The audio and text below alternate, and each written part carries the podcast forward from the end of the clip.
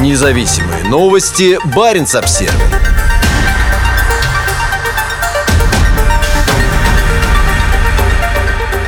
Спустя почти год после митингов в поддержку Навального Росгвардия требует от мурманского активиста 278 тысяч рублей. Они пойдут на покрытие сверхурочных сотрудникам полиции и расходов на топливо в связи с несанкционированным митингом в начале 2021 года. 31 января 2021 года около 100 человек собрались в центре Мурманска в знак протеста против политически мотивированного ареста Алексея Навального. Несколько человек были задержаны, в том числе местный политик Виолетта Грудина и ее заместитель Александр Суринов. Митинг был частью общенациональной волны протеста, которая была жестоко подавлена полицией и Росгвардией. По всей стране было задержано более 4 тысяч человек, в том числе большое число журналистов. Суринов был одним из организаторов митинга в Мурманске и получил 6 суток ареста. Однако проблемы местного активиста не закончились грубым обращением со стороны полиции в начале 2021 года. Почти год спустя суд постановил, что Суринов должен выплатить 278 тысяч рублей за материальный ущерб, нанесенный местным правоохранителям, дежурившим в день мероприятия. Как утверждает Росгвардия, деньги пойдут на компенсацию сверхурочных дежурившим сотрудникам, а также расходов на топливо для полицейских автомобилей. Решение суда написала Виолетта Грудина. Суринов и Грудина давно являются являются главными представителями штаба Навального в Мурманске. Оба неоднократно подвергались репрессиям со стороны полиции и местных властей. В апреле 2021 года неизвестные разгромили офис Грудиной в центре города, изрисовав его свастиками. Чуть позже окна офиса расстреляли. Угрозы не заставили Грудину отказаться от своих планов баллотироваться в Мурманский городской совет. Несмотря на принудительную госпитализацию, ей удалось подать документы на регистрацию, в которой местная избирательная комиссия ей в итоге отказала. В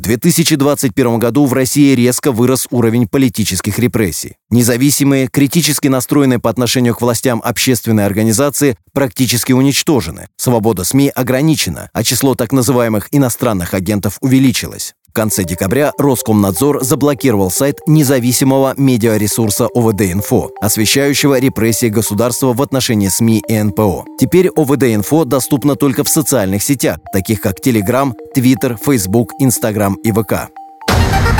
Независимые новости. Барин обсервис